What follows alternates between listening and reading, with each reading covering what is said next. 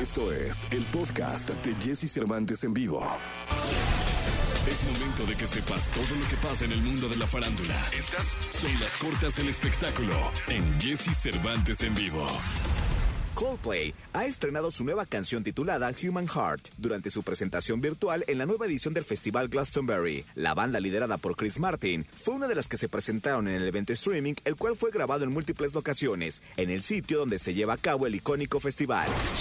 Después de una larga espera, Netflix ha develado la fecha de estreno de la última entrega de La Casa de Papel. El atraco más famoso de la historia llegará a su fin en dos partes de cinco episodios cada una, estrenándose el volumen 1 el 3 de septiembre y el volumen 2 el 3 de diciembre de este año.